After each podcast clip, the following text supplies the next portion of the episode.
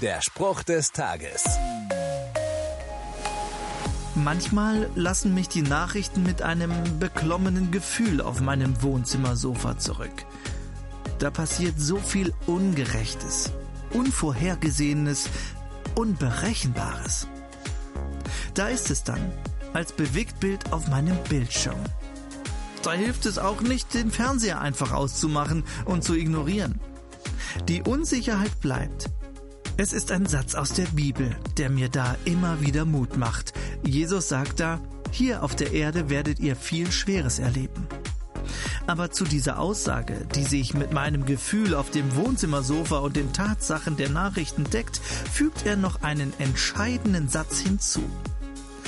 Aber habt Mut, denn ich habe die Welt überwunden. Der Spruch des Tages steht in der Bibel. Bibellesen auf bibleserver.com.